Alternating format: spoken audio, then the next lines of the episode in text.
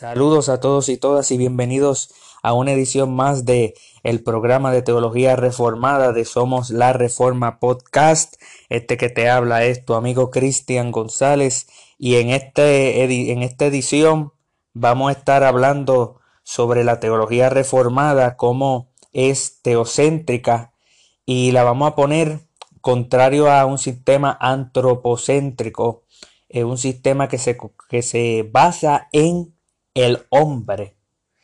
Y argumentamos nosotros los reformados que la teología reformada está primariamente enfocada en Dios, por eso es teocéntrica, está centrada en Dios.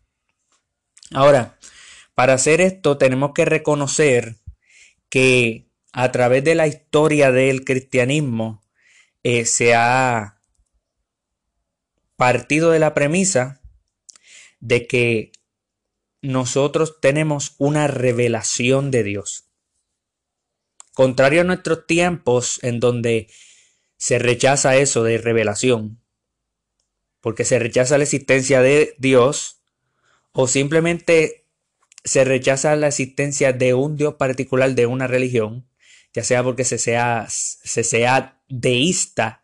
Existen muchos deístas que creen que, que sí existe un Dios, pero no es ningún Dios de las religiones, es un Dios que está ya bien lejos, que nunca nos ha revelado nada y por eso rechazan la existencia de documentos eh, que digan por ellos mismos, así habló Dios. Contrario a, a religiones teístas, no deístas, sino teístas que reconocen a un Dios personal, a un Dios que se comunica con su creación, con su criatura. Existen múltiples religiones así, una de estas es la nuestra, el cristianismo, la cual evocamos apologéticamente que es la única religión verdadera.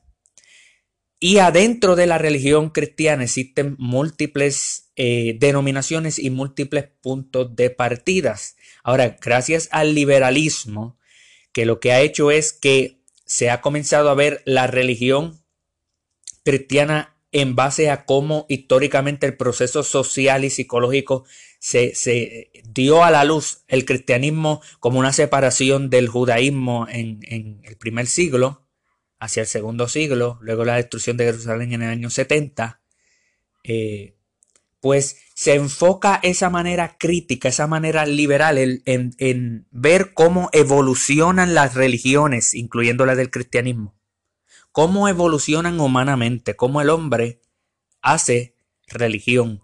Eh, y me recuerdo de, de, de, una profesora que decía, las religiones las inventaron los hombres.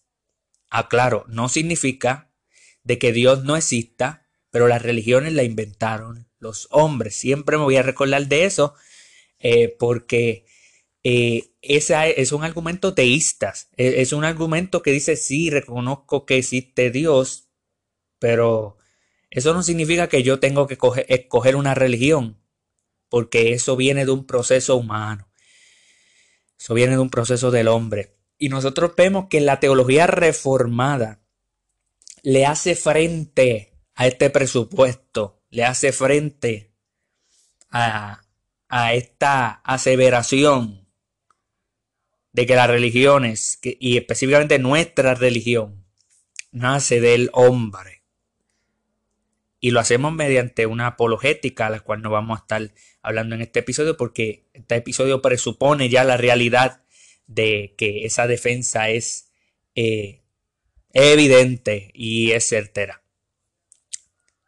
Pero en el cristianismo existen diferentes denominaciones que parten de diferentes premisas cuando hablamos de la teología, que es el explicar la Biblia eh, de una manera que podamos entender todas sus partes de manera eh, coherente, claro, que haga sentido, pero unificada también, que podamos, que nada de lo que digamos que dice Génesis contradiga lo que dice eh, Pablo en Colosenses, por ejemplo, ¿verdad?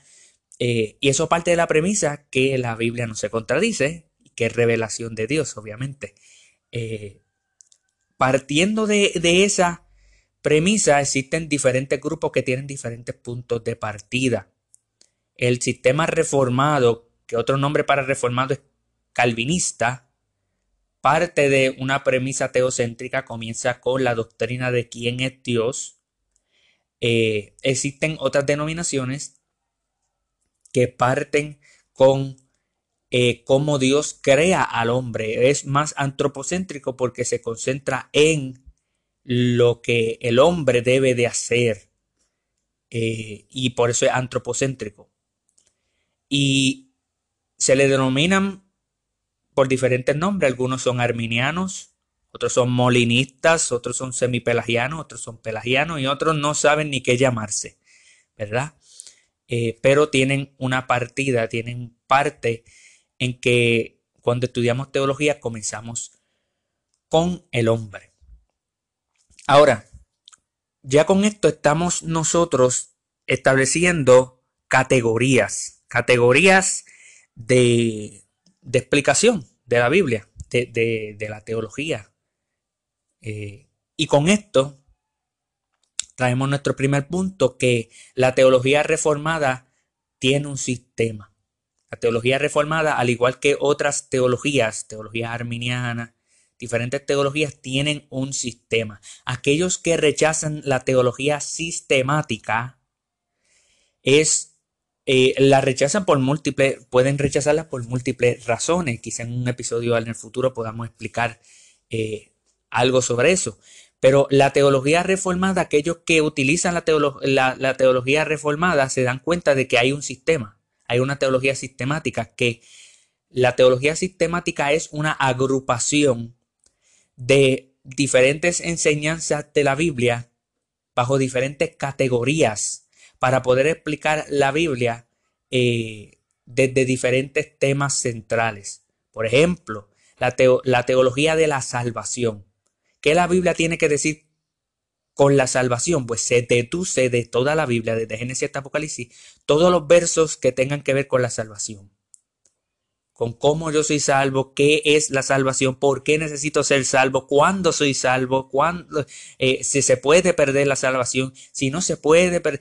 Todo eso está agrupado bajo eh, la categoría de la doctrina de la salvación, contrario a la doctrina, eh, diferente, perdón, diferente a la doctrina de la Trinidad, que se concentra en Vamos a buscar en la Biblia en donde enseña la multiplicidad de personas, la, la, la tripersonalidad de Dios en una sola persona, en, un, solo ser, perdón, en un solo ser divino, en un solo Dios.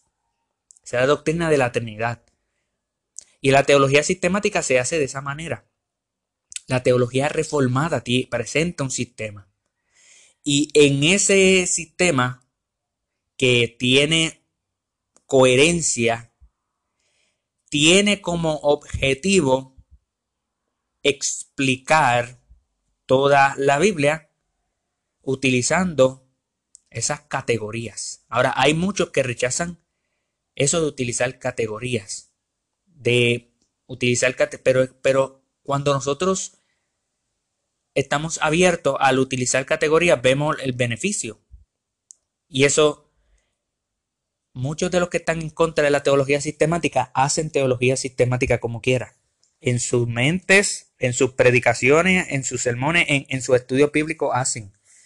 Porque cuando muchos que están contra la teología sistemática hablan sobre el fin del mundo, sobre escatología, que es el, nombre fino, el nombre científico, el nombre, el nombre teológico, escatología, el estudio del fin del mundo, aunque no, no se debe de reducir al fin del mundo, Está la escatología postmortuaria, que es eh, que no es escatología general, es particular. Habla sobre el alma, eh, tiene una antropología, eh, habla sobre qué sucede cuando una persona muere. Pero cuando hablamos del fin del mundo, escatología, todo el mundo piensa en fin del mundo. muchos que están en contra de la teología sistemática, como quiera, tienen una teología sistemática porque buscan desde, desde Génesis hasta Apocalipsis todo lo que tenga que ver con el fin del mundo y lo llevan en un estudio bíblico. Y de esa manera están haciendo, están explicando la teología que ellos quieren presentar sobre el fin del mundo, porque en la Biblia no existe un solo capítulo hablando sobre el fin del mundo. Y lo que pretendo decir con eso es que la Biblia no, no tiene un capítulo que diga aquí te voy a decir todo, absolutamente todo lo del fin del mundo. Y, y antes de este capítulo y después de este capítulo, no voy a hablarte nada del fin del mundo. No, de la misma manera de la doctrina de la eternidad. No existe ni un capítulo en la Biblia que se enfoque en déjame explicarte toda la doctrina de la eternidad. No, eso lo deducimos yendo desde Génesis hasta Apocalipsis para ver quién es Dios. Lo mismo con la salvación. Eh, por ejemplo, los apóstoles, el apóstol Pablo no dijo, ahora voy a hablar, a escribirle un capítulo completo sobre la salvación y jamás y nunca se lo voy a volver a mencionar porque esta va a ser mi última palabra. La primera palabra y la última, no, la Biblia completa sobre la salvación. Desde Génesis hasta Apocalipsis se está hablando de la salvación.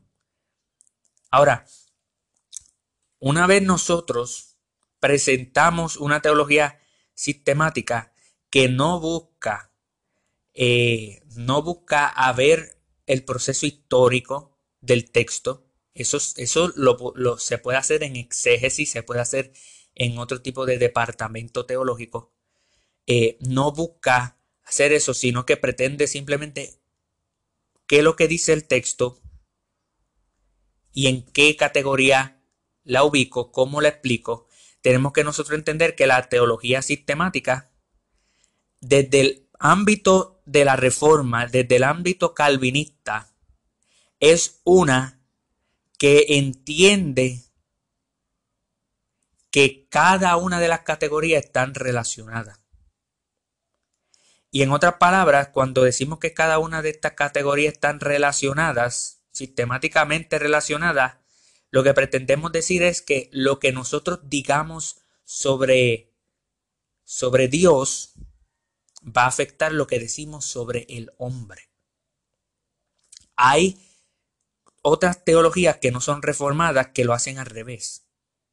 Que dicen, y voy a dar ahora un ejemplo más explícito para que me pueda entender. El hombre es creado a imagen y semejanza de Dios. Eso la Biblia lo enseña. Las personas deducen del hombre que Dios tiene que entonces ser como el hombre. Existen denominaciones predicadores, múltiples denominaciones. Eh, esto no solamente trata sobre los mormones, en el pentecostalismo está esto. De que si el hombre es creado a imagen y semejanza de Dios, entonces Dios tiene que ser como el hombre. ¿En dónde se comienza? Con el hombre. ¿Quién, quién es el hombre? El hombre tiene múltiples partes. Se dice cuerpo, alma y espíritu. El hombre tiene un cuerpo físico. La Biblia presenta en múltiples ocasiones a Dios con un cuerpo, que ven a Dios. Profetas vieron a Dios y vieron a Dios precisamente porque el hombre se ve, el hombre es físico. Por lo tanto, Dios es físico.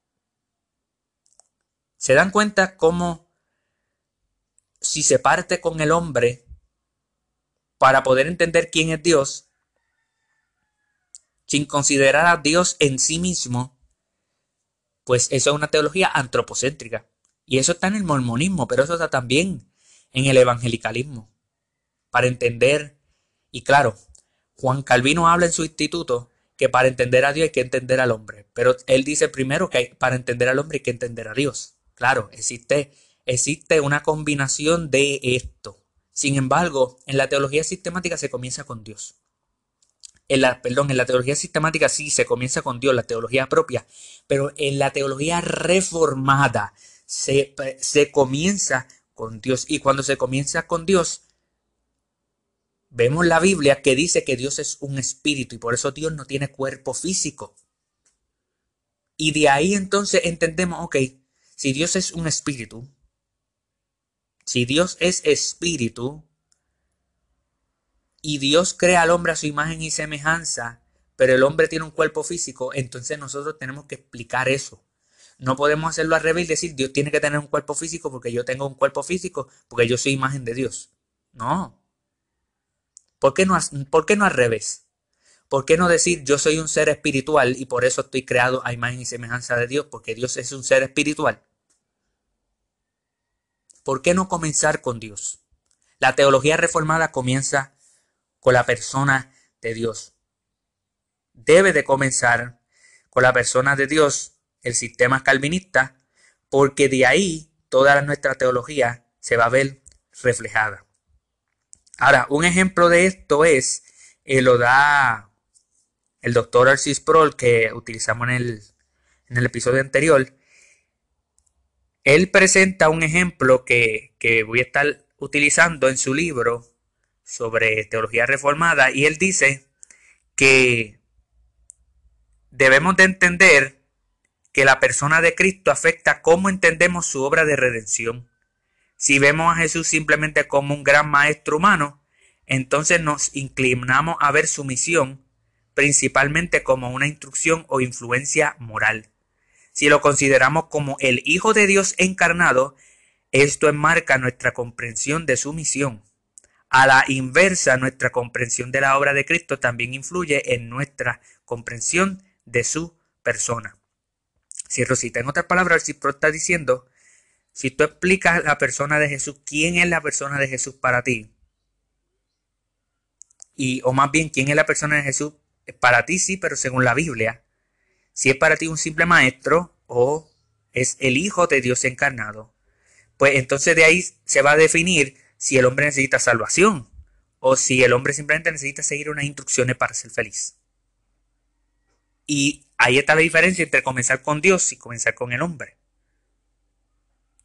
Ahora, de esa misma manera en que nosotros explicamos sobre quién es Jesús y a qué vino, eh, si es el Hijo de Dios encarnado o no. De esa misma manera, en la teología reformada, explicamos quién es Dios.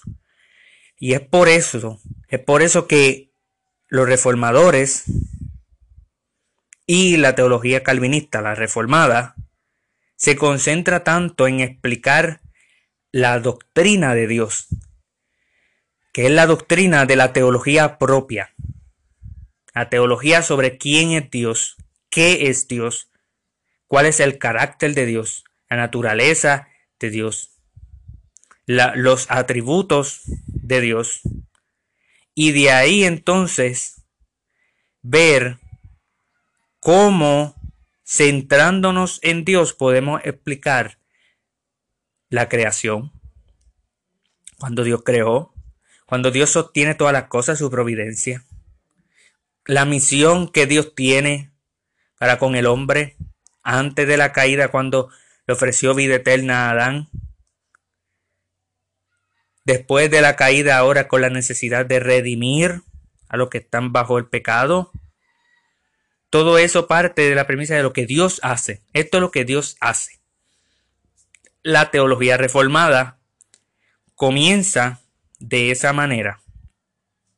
Ahora, si Sproul dice en su libro sobre que la teología reformada es teocéntrica, él nos dice que de ninguna manera se intenta denigrar el valor que tiene el ser humano.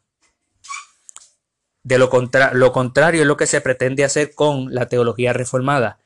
La teología reformada le da el valor que necesita el hombre porque comienza con Dios, que es el creador del hombre. Dios es quien define qué valor nosotros tenemos. Y por eso es que cuando nosotros explicamos y decimos que debemos comenzar con el estudio de Dios, es precisamente porque tenemos, queremos tener una buena explicación de nosotros mismos. Porque nadie conoce al hombre más que Dios. Dios conoce, pues si Dios creó, si Dios creó al hombre, Dios conoce al hombre más de lo que el hombre se conoce a sí mismo. Y es por eso que este punto de las religiones, Paul dice que que, se busca en el humanismo el asignar una dignidad intrínseca en el hombre, como que el hombre tiene su propia dignidad y no es una dignidad derribada. La dignidad del hombre es derribada de Dios. Bíblicamente hablando, el hombre es digno porque Dios es digno. Es una dignidad extrínseca. Es una dignidad que parte de que somos creados por un creador quien nos dio a nosotros dignidad. Y de ahí parte la premisa entonces qué hacemos con esa dignidad. ¿Tenemos esa dignidad? ¿Qué tiene que ver el pecado con esta dignidad? ¿Cómo se afecta? ¿Cómo podemos ser redimidos por ese efecto? Pero se parte con, con Dios, con la persona, con el ser de Dios.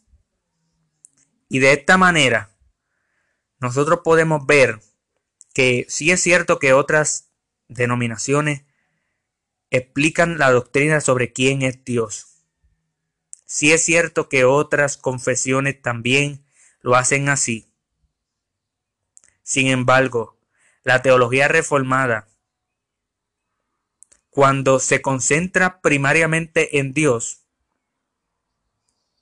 lo que pretende es exaltar la soberanía de Dios. Y esto es un punto muy importante para la teología reformada, muy importante para el calvinismo. Porque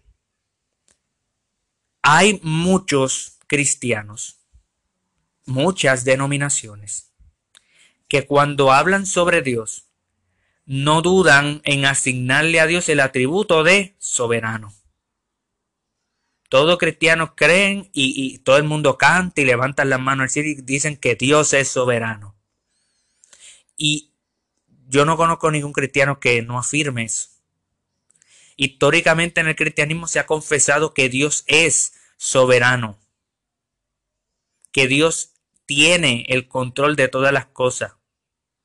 Sin embargo, a esos que levantan las manos al cielo, y cantan que Dios es soberano, cuando tú los presionas, cuando tú indagas sobre qué es esa soberanía, cuando tú les preguntas qué tú quieres decir con que Dios es soberano, en ámbitos bíblicos y teológicos, a menudo las personas lo único que pretenden decir es que Dios les puede dar a ellos cosas.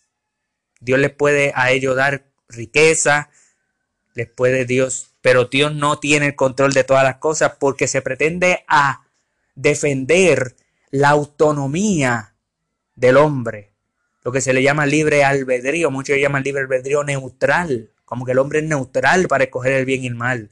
No está ni en el bien ni en el mal, el hombre es neutral para decidir. Y con tal de proteger al hombre, con de proteger una doctrina que ellos tienen del hombre, contradicen eso que ellos cantan de que Dios es soberano. Cuando tú les presiona, cuando tú les dices qué significa que Dios es soberano, ellos lo sustituyen por, por algo diferente a lo que es la soberanía bíblica. En otras palabras,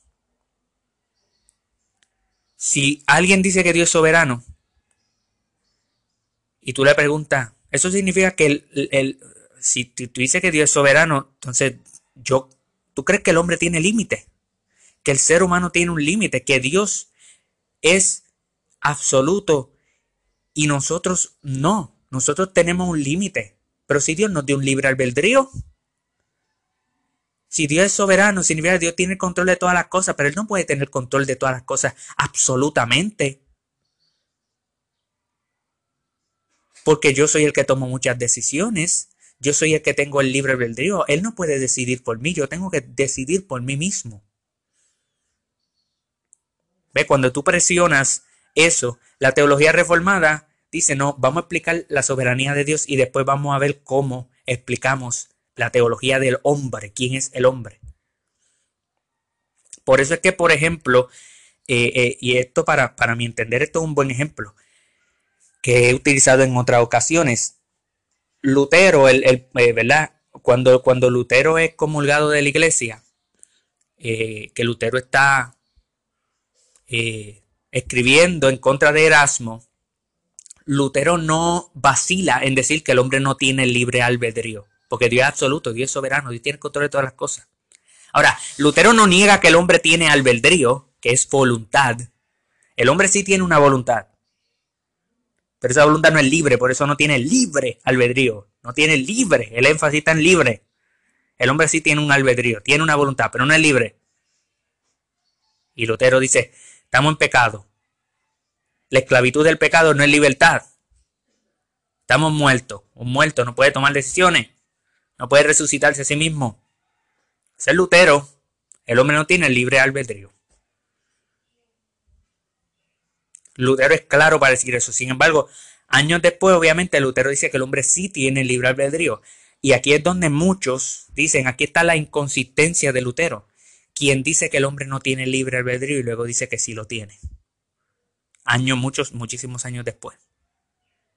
Eh, específicamente cuando él escribe su comentario sobre Génesis, ahí es cuando él dice, el hombre sí tiene libre albedrío. Pero yo soy de los que creo que Lutero no se está contradiciendo.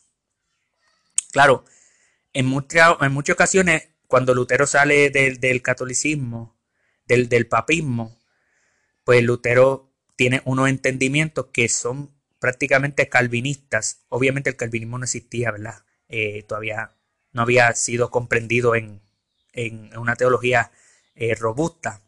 Pero cuando leemos The Bondage of the Will, sobre su interacción sobre eh, contra Erasmo, vemos que Lutero es como un calvinista.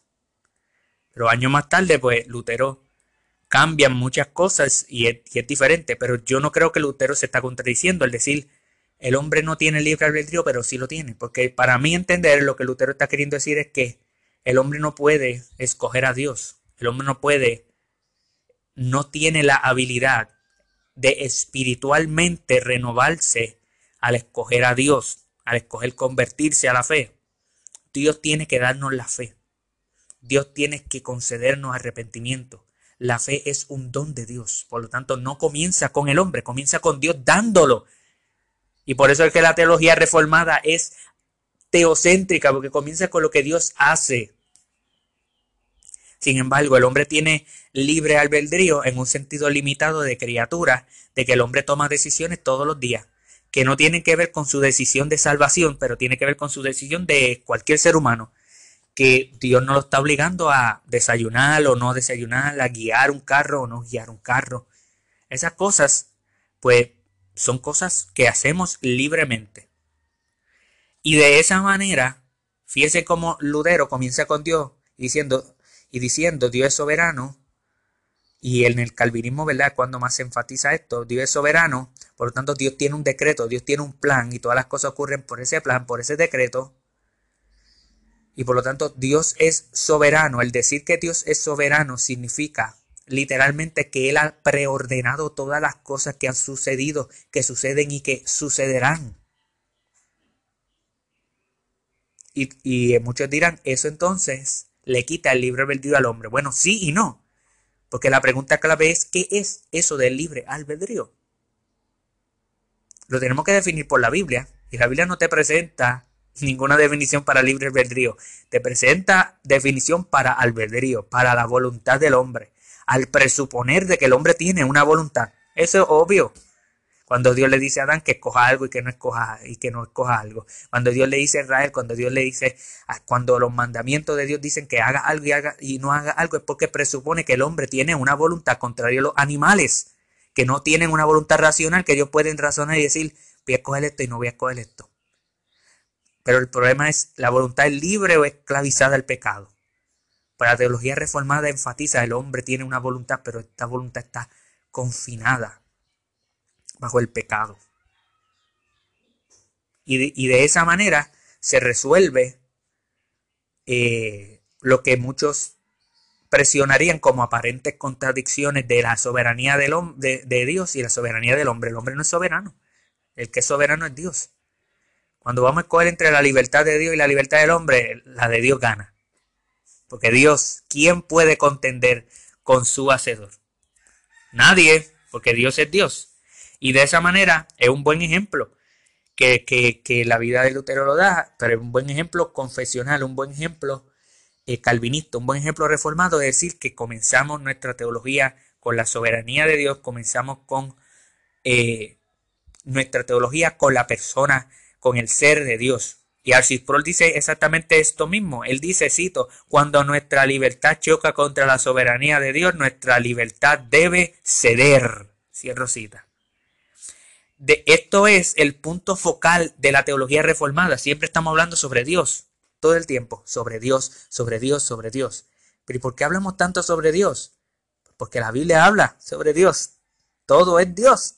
O sea, todo lo que la Biblia se enfoca es en que si el hombre está en pecado, si el hombre está en desgracia, si el hombre va camino a la perdición, pero mira lo que Dios ha hecho. Mira lo que Dios ha, hecho al redimir al hombre por medio de Jesucristo.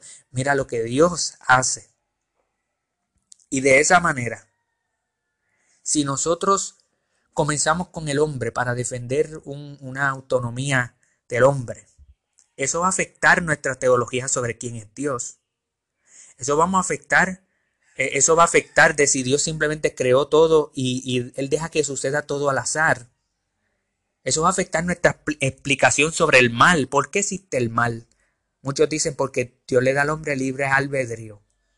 Entonces el mal no tiene ningún sentido, ningún propósito eterno en el sentido de que Dios no diseñó la existencia, Dios no diseñó desde la eternidad, Dios no decretó, no planificó desde la eternidad que iba a existir el mal para un propósito que no lo sabemos, pero sabemos que obrará para bien. Romanos 8, 28. Si Dios no es soberano, Dios no tiene un decreto y por lo tanto todas las cosas que ocurren malas ocurren al azar no tienen un propósito de Dios. Pero eso, si tú quieres defender la autonomía del hombre, esa es la conclusión necesaria. No hay una explicación para el mal, nada más de decir de que el hombre tiene libre albedrío. Pero el sistema calvinista dice, no, es que, es que Dios le va a poner un fin al mal. Es que Dios decretó el permitir que exista el mal para un propósito ulterior, que es glorificar a Dios por medio de la redención en contra del mal y de juzgar a los malos. De esa manera nosotros podemos entender que doctrinas como la, la doctrina de la creación, la providencia, la doctrina de la elección, si Dios escogió a uno para el cielo y otro para la condenación, o simplemente el hombre se escoge a sí mismo, la doctrina de la justificación, todo esto se ve, todo esto se ve afectado si comenzamos con Dios o comenzamos con el hombre. Y eso afectaría, si comenzamos con el hombre, afecta nuestra manera de ver a Dios a la misma vez. O sea, si nosotros comenzamos en nuestra teología para ver quién soy yo, eso va a afectar para decir quién es Dios, como comenzamos a decir en este episodio. Por eso es que la teología reformada comienza con Dios.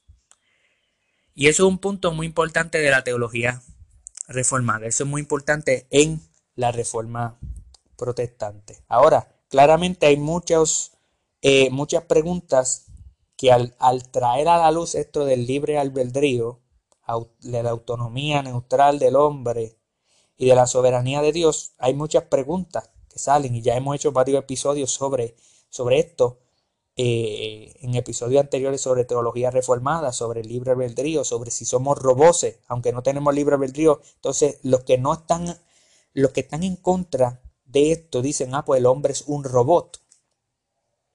Pero no, ya nosotros hemos explicado que eso no es cierto. Que eso no es cierto. Sin embargo, tenemos que nosotros afirmar que sobre todas las cosas. Hay un propósito ulterior para esto, para la historia, y es la glorificación de Dios. Es el fin de todas las cosas, es el telos, es la meta de todas las cosas. De Él, por Él y para Él son todas las cosas. Se comienza con Dios.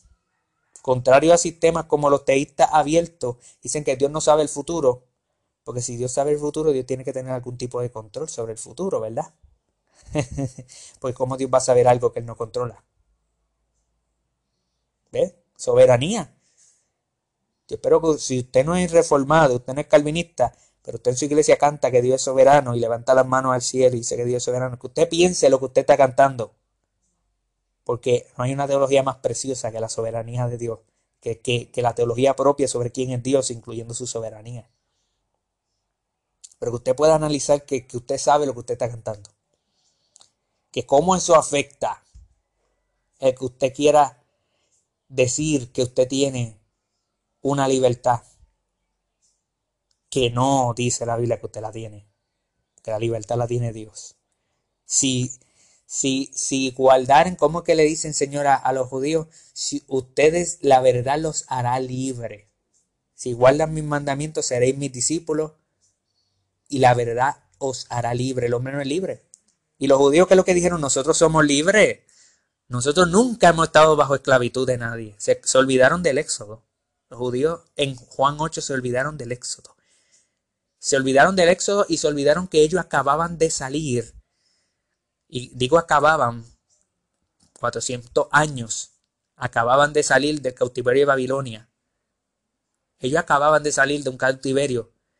Ellos nunca estuvieron bajo esclavitud. ¿Cómo tú dices que nosotros, la verdad nuestra, la verdad nos hará libre? Nosotros nunca hemos sido esclavos. Y el Señor les dice, el que, el que peca es esclavo del pecado.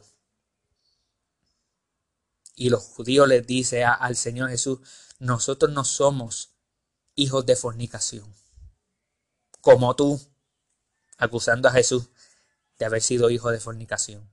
Y Jesús les dice, ustedes son de vuestro padre, el diablo. Jesús está defendiendo la soberanía del hombre, el libre albedrío del hombre. No le está diciendo el hombre está esclavo del pecado. El hombre es un títere. Sí, el hombre es un robot, pero es un títere y un robot de sus pecados y del diablo. No de Dios. No, Dios lo deja para que haga lo que él petezca hacer. Pero sobre todas las cosas, todo esto está bajo el plan de Dios, bajo el decreto de Dios, bajo la soberanía de Dios. Y es por eso que la teología reformada comienza con Dios. Es teocéntrica antes de decir que es antropocéntrica. Y con ese punto tenemos que entonces nosotros ver si esto es o ha sido así durante la historia de la iglesia. Y para eso tenemos que ver en un próximo episodio cómo la teología reformada es una teología histórica que antes de que existiera esto del calvinismo ya existía evocaciones sobre la soberanía de Dios, la elección, sobre tener una teología teocéntrica. Así que espero que les haya gustado este episodio. Dios les bendiga a todos. Hasta la próxima.